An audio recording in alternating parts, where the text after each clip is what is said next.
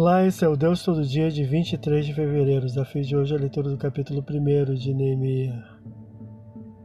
Neemias, homem humilde, confiável e espiritual, inicia suas ações no livro com um discurso em primeira pessoa, talvez escrito pelo próprio e colhido pelo escrivão Ezra, possível escritor do livro que as inseriu nele.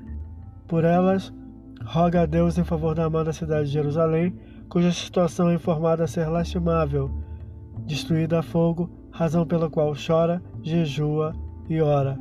Versículos 1 a 4. Em sua oração recorda a fidelidade divina à aliança, fazendo confissão por si e pelo povo, suplicando atenção e restauração. Versículos 5 a 10.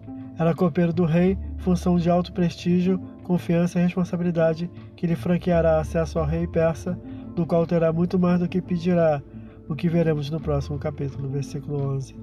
Esse é o Deus todo dia Boa leitura que você possa ouvir Deus falar através da sua palavra. Agora segue a mensagem de pensamento do dia do pastor Heber Jamil. Até a próxima.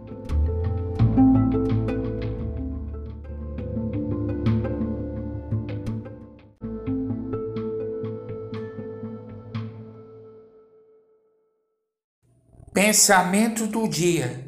Somente Deus é digno de adoração. Não use a palavra adorar para falar de outro ser ou qualquer coisa.